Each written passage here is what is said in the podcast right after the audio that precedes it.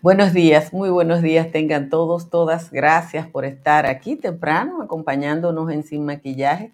La buena noticia de la jornada de hoy es que hay una ligera baja en la temperatura eh, en virtualmente todo el territorio nacional que hasta ayer estuvo eh, muy, muy caliente. Así que vamos a esperar que esto se mantenga unos días porque ya estamos eh, bajo la advertencia de que por ahí viene la primera nube de polvo del Sahara de este año y ustedes saben lo que eso significa, además de que eh, se va a adelantar ese periodo que normalmente en la República Dominicana empieza cuando se termina el mes de mayo.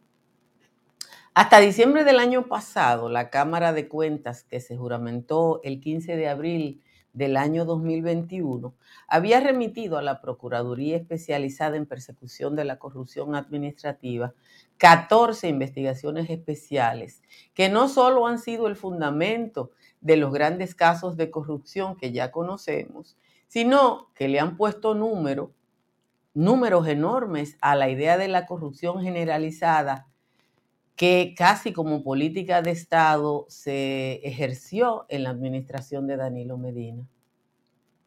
El trabajo de esta Cámara de Cuentas, entre otras cosas, ha puesto en evidencia lo que no hicieron las anteriores cámaras de cuentas ni los anteriores contralores generales de la República, que según se deduce en varios de los expedientes del Ministerio Público, en vez de velar por el buen uso de los fondos, encubrieron y maquillaron los actos de corrupción.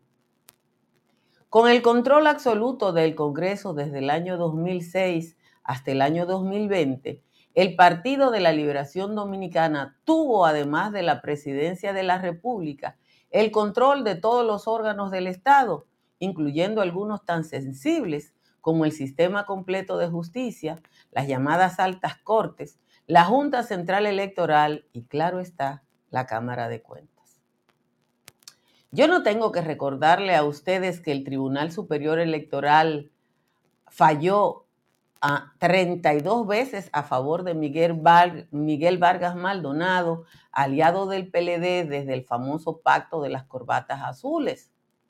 Yo no tengo que decirle que ese mismo tribunal seleccionó un, un evento único en la historia por lo menos de la República Dominicana, a Fello Suberví como candidato alcalde del PRM, o sea, un tribunal le impuso un candidato a un partido y que por eso David Collado fue en la boleta del Partido Reformista en su candidatura a alcalde.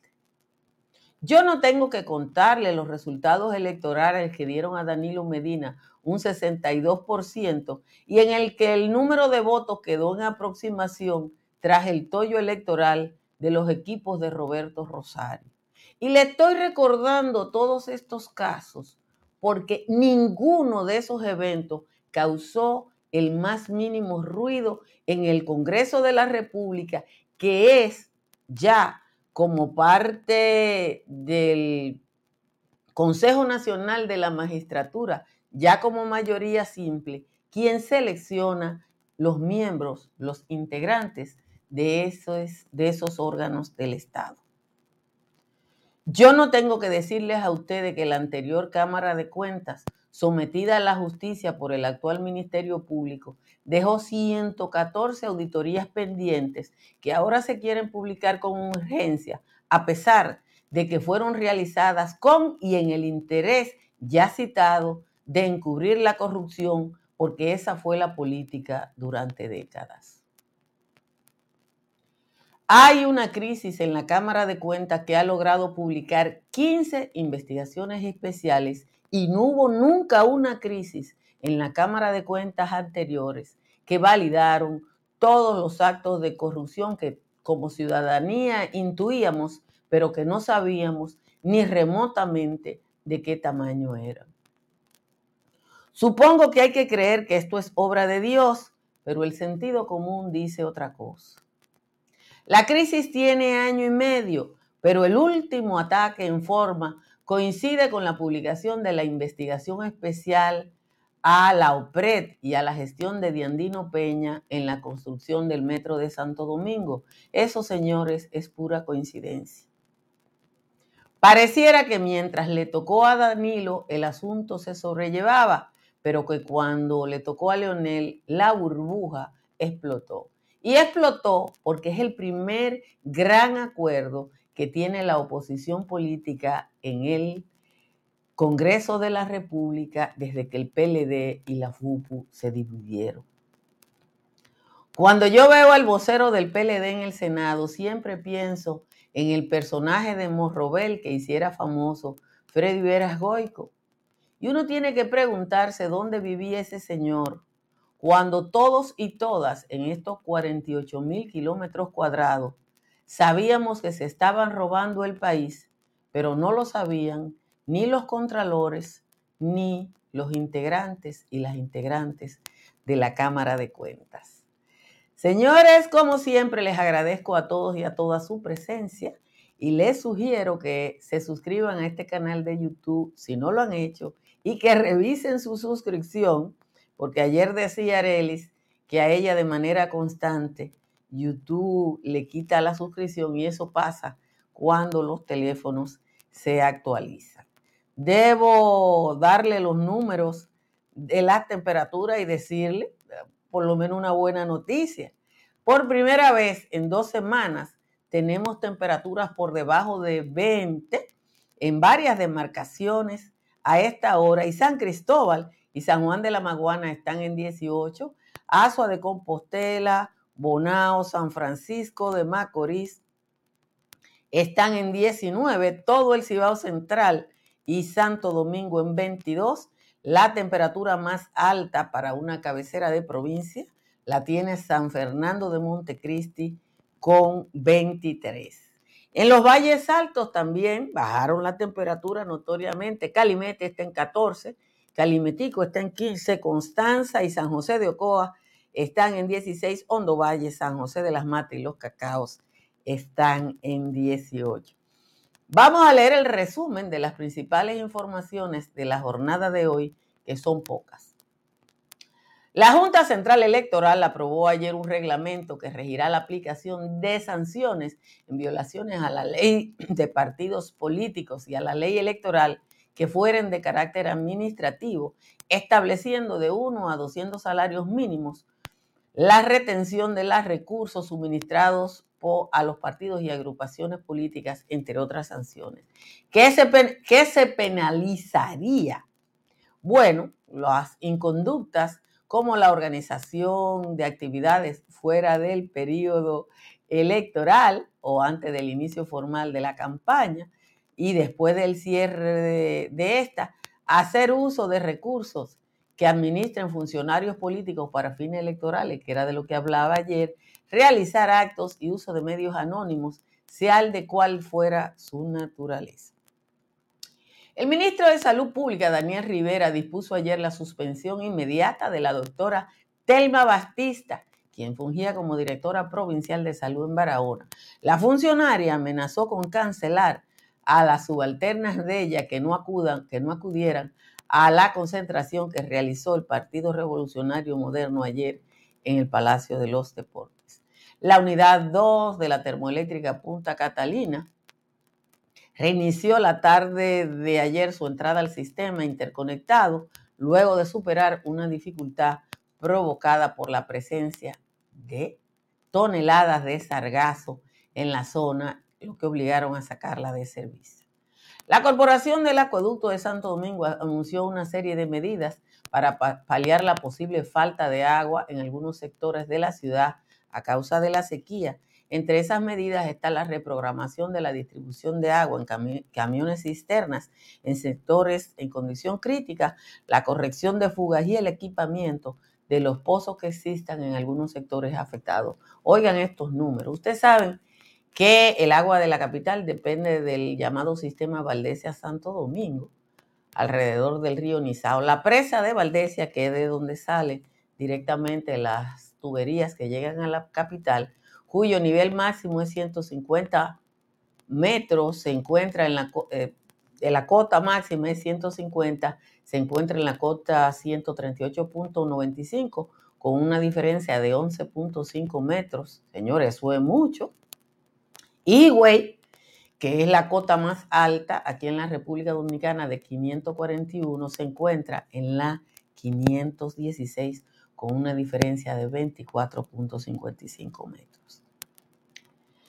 La Cámara de Cuentas indica que en la revisión a 204 contratos de obras para las constructoras del Metro de Santo Domingo, descubrió que las pólizas de seguros presentadas por las distintas constructoras tienen como intermediario común entre las compañías a un funcionario de OPRE, Richard Enrique Sánchez Castillo, que se desempeñaba entonces como auxiliar administrativo del Departamento Legal de la OPRED. Hay que darle seguimiento al trabajo que ha estado haciendo y que yo le, haciendo acento y que yo le voy a presentar ahorita a propósito de esa auditoría. Dos hombres señalados como autores de la muerte del hacendado Eduardo Generoso Pérez Rojas y su uh, compañera Maribel del Carmen Acosta fueron apresados en Puerto Plata. Juan Alberto Perdomo Vargas y Manuel Francisco Pichardo, ambos empleados de las víctimas, habrían ultimado a la pareja en circunstancias que aún no han sido precisadas. La policía estableció que los apresados, tras el doble asesinato, utilizaron el celular de la dama para suplantar su identidad. Dos jóvenes murieron y una tercera resultó herida durante una balacera en un centro de bebidas en el barrio San Vicente de San Francisco de Macorís. Los muertos fueron identificados como Jonathan Martínez Siriaco y Dalfri Joel Recio. La herida es una muchacha identificada como Sudaini Gabriel Padilla. Decenas de miles de dominicanos serán afectados si se aprueba el aumento propuesto por la Junta de Directrices de Alquiler de la ciudad de Nueva York, que votó por aumentar el alquiler de aproximadamente un millón de apartamentos con renta estabilizada. La votación preliminar aprobó un aumento del 2 al 5% para el arrendamiento de un año y del 4 al 7% para los arrendamientos de dos años. Finalmente, la Organización Mundial de la Salud levantó la emergencia internacional de salud por el COVID, considerando que ya no es una emergencia para el mundo y que los países han vuelto a la normalidad. Desde el inicio de la enfermedad hasta el domingo, habían fallecido en el mundo 6.870.830 personas y se habían contagiado 687.713.676. De nuevo les agradezco a todos y todas la presencia aquí en Sin Maquillaje. Mire, yo me puse a revisar eh, el fin de semana las, las preocupaciones congresuales por la Cámara de Cuentas y hubo una referencia de un escándalo de gestión en el año 2008 y el escándalo fue tan grande que el Senado no tuvo que actuar porque cuando se había advertido de un juicio político, los miembros de la Cámara de Cuentas y su suplente, el escándalo era tan grande que renunciaron todos. La Cámara de Cuentas era liderada en ese momento por el señor Andrés Terrero, que había sido un colaborador cercano de Leonel Fernández. No pasó nada, nadie pidió que se sometiera a la justicia, el juicio no progresó y no pasó nada. Y uno se sorprende de la beligerancia en este momento cuando solo 14, ya son 15, pero solo 14 investigaciones especiales de la Cámara de Cuentas han permitido que por primera vez en la justicia dominicana haya una cantidad, creo que son cinco ministros citados en expedientes de corrupción. Yo quiero llamarle la atención sobre la última oleada, la de la semana pasada. Y sucede que aunque uno sabe que nuestros congresistas han estado preocupados toda la vida por la corrupción, uno tiene que suponer eso. Yo nunca vi a ninguno de esos congresistas en la marcha verde y, y ese tipo de cosas. Pero bueno, ahora están preocupados y eso es bueno. Eso es bueno. Uno ve esto mientras solo le tocó a, al PLD, que es ahora virtualmente una minoría, y por ejemplo, en el Consejo Nacional de la Magistratura no saca una gata a mear, pero cuando le ha tocado ahora a la FUPU, porque cuando le toca a la gestión de Leonel Fernández, le toca a la FUPU, ahora están de acuerdo.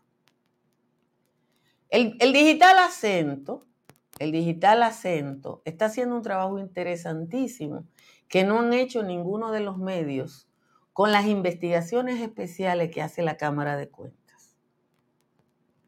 ¿Qué es lo que ha hecho Acento?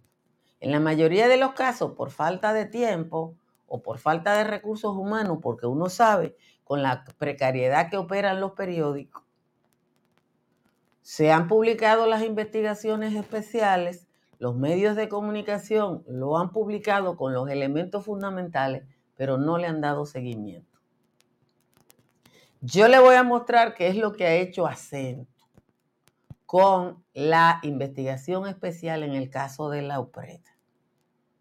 Porque es interesante esto, para que ustedes sepan lo que se llama darle en el pelado a alguien. Mírenlo aquí. ¿Qué es lo que ha hecho Acento? Acento le ha dado seguimiento a la de la UPRED desde antes de que se publicara la auditoría. Mírenlo aquí. Cuando el Tribunal Superior declaró inadmisible la acción de amparo interpuesta por Diandino Peña contra la investigación especial, fue que nos dimos cuenta que se estaba haciendo. Y Acento lo publicó. Después publicó lo que todo el mundo sabe, que se detectaron irregularidades en la gestión de Diandino por más de 30 mil millones. Eso lo publicaron todos los periódicos. ¿Qué es lo que ha hecho Acento diferente? Publicar los aspectos particulares para que ustedes entiendan mejor esto. Sin documento de soporte, la gestión de los puso más de 14.638 millones de pesos, o sea, sin papeles, de boca, de Andino Peña manejó 14.638 millones.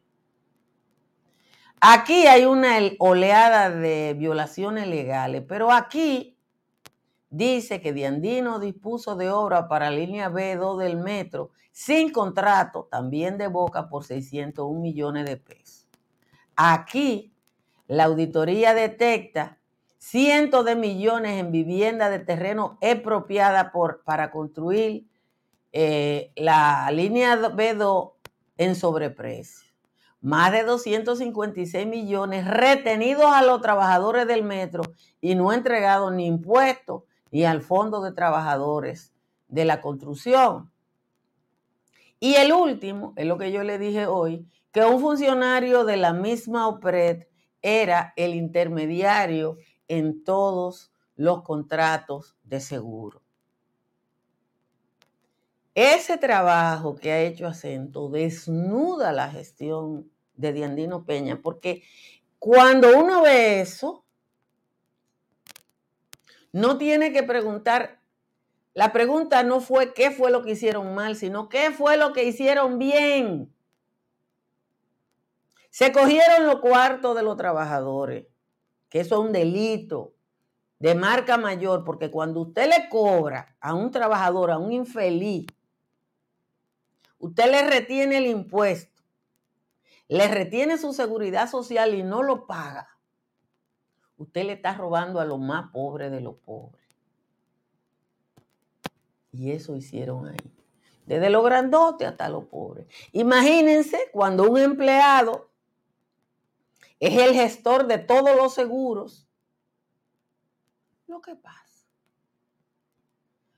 Yo no puedo hacer ninguna aseveración porque no tengo elementos de juicio, pero tengo que llamar la atención de ustedes sobre la coincidencia de que esto ocurre cuando le tocó al, al perínclito de Villajuana y a su gestión. Esta Cámara de Cuentas está en, en crisis desde el principio. Pero con esa crisis, desde el principio, en que evidentemente las tres mujeres quieren encubrir todo y los dos hombres están proponiendo el cambio, lamentablemente lo digo yo que, que privo de feministoide, pero nos han resultado estas 15 auditorías que han desnudado el tamaño de la corrupción, porque había que había corrupción, lo sabíamos todos y todas. Ahora el tamaño lo han determinado este trabajo. Qué bueno que hay una crisis en la Cámara de Cuentas y que dentro de esa crisis se ha podido obtener estos resultados. Señores, les recuerdo que desde que instalé paneles solares de Trish Energy, mi factura eléctrica es de 42,10. Llame al 809-770-8867 o escriba al 809-910-2910 para informarse sobre su instalación. Y usted puede vivir en lo que va a ser el downtown de Santo Domingo Este, en el proyecto Country Capital de Estructuras Morrison, donde le ofrecen el estilo de vida que usted se merece apartamentos desde 65 mil dólares. Conozca los beneficios de las pólizas de incendios y líneas aliadas y todos los servicios de seguros Pepín llamando al 809 3 3003 y al 809 412 1006. En la farmacia Medicar GBC siempre le ofrecen un 20% de descuento si usted compra en las tiendas, pero metas en tecnología y baje la aplicación de la farmacia GBC para que usted vea qué bien le va desde la aplicación. En la Florida, para comprar, vender o alquilar, está Tamara Pichardo. Tamara está en el 305-244-1584. Y su familia puede ser una de las que busca AFS como voluntarias para acoger estudiantes internacionales en nuestro país. Convierta su familia en una familia global participando en el programa de hospedaje de AFS, abriendo las puertas de su hogar y de su cultura a gente de todo el mundo. Busque la información para participar en las páginas y en las redes sociales de AFS. Vamos a leer la décima del mentado Juan Tomás Aquí está, dice Juan Tomás. Como oferta de campaña, el alcalde de Santiago prometió hacernos un pago mientras Luis está en Bretaña. El doble del hombre araña como versión sindical dijo le iba a regresar la felicidad perdida al pueblo que le dio vida a él y al greñú proverbial. Cuando ese patán visigodo nos habla de devolver, yo solo tiendo a entender que aquel que nació en el lodo se refiere de algún modo a los fondos del Estado que él y otros implicados en delito pecuniario le habrían robado al erario del modo más avesado. Este que no va para parte por cool que sean sus promesas, ya tiene la lengua tiesa de decir por todas partes que si por amor al arte vuelven a votar por él, Promete va a devolver la felicidad robada junto a Consuelo Cavada y el que es experto en beber. Lo que el pueblo está esperando de este fandango rastrero es que devuelva el dinero con que se está postulando, si Luis está gobernando sin cobrar por lo que hace. ¿De dónde este kamikaze cree que saldría la confianza de entregarle las finanzas a un ladino de su clase? Esa es la décima de hoy de el tal Juan Tomás siempre me obliga a hacer un esfuerzo muy grande en alguna, eh, en, la corrección de sus décimas. Miren, eh, ayer volvieron a enviarme unas imágenes de los haitises que parten el alma. No quiero que se, que se pase el tiempo, se me pase el sin maquillaje, sin sin compartirla con ustedes, porque la verdad es que he visto fotos de los incendios provocados por la, por la quema, pero no, no, este es el anterior, déjenme ver.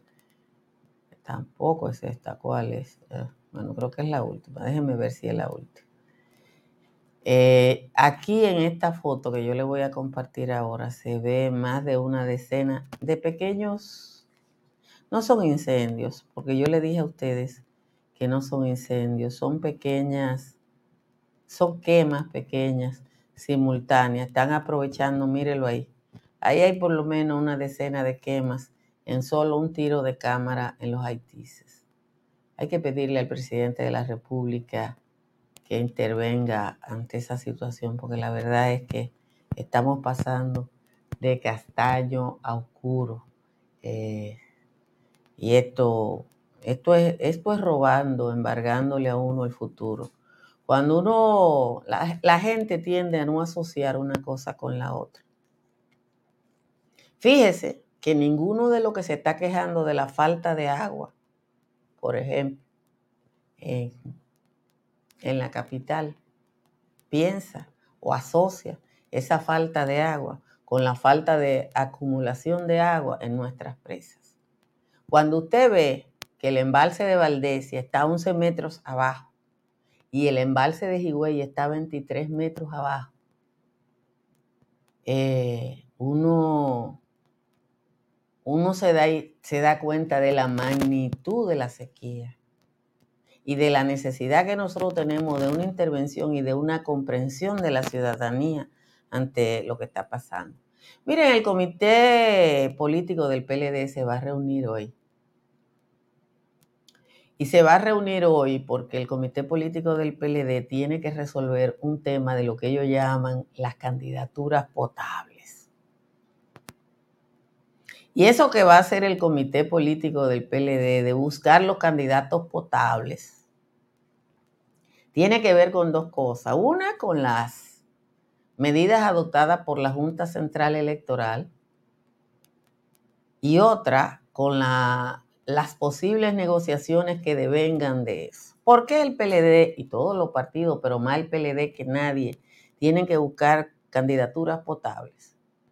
Porque aunque nosotros solo conocemos los casos de corrupción y, podemos hablar de los grandes casos de corrupción que están en los tribunales para evitar caer preso, en cada demarcación, en cada pueblo, en cada municipio, en cada ciudad, la gente sabe que dirigentes o activistas del PLD están mezclados en los distintos casos de corrupción. Y corrupción es la palabra mágica para el proceso electoral que viene. En el PRM hay mucho loco viejismo. Ahí está Nene candidateándose a alcalde de la capital y promoviéndose. Hoy, hoy en las redes sociales hay una campañita interesante promoviendo a Nene Cabrera. Es ese perfil de candidatos el que va a buscar el Partido Revolucionario Moderno. Va a volver el PRM que tiene cinco diputados sometido por narcopolítica, por narcolavado, a permitir que los riferos se cojan la boleta, yo no sé. Ay, Fran, no se ha sido. Dice Fran que sí, en el PLD hay candidato potable. Y te voy a decir que sí, que hay. Yo estaba viendo eh, que Chanel Rosa, exdirector del SENASA, se está promoviendo como candidato a diputado. Y yo, si, yo votara en su demarcación, si yo estuviera en su demarcación, votara por él. Tipo que ha sido funcionario público sin mayor ruido. Entonces hay. El problema es si lo van a poner. El problema es si lo van a poner. O si los partidos están claros en eso. Entonces yo creo que en todos los partidos hay ladrones y en todos los partidos hay decentes. Pero bueno, se nos acabó el tiempo en Sin Maquillaje. Recuerden que nos vamos a ver esta tarde tranquilamente en el patio. Vamos a tratar de ordenar ese patio. Ese patio está cada vez más desordenado. Bye bye.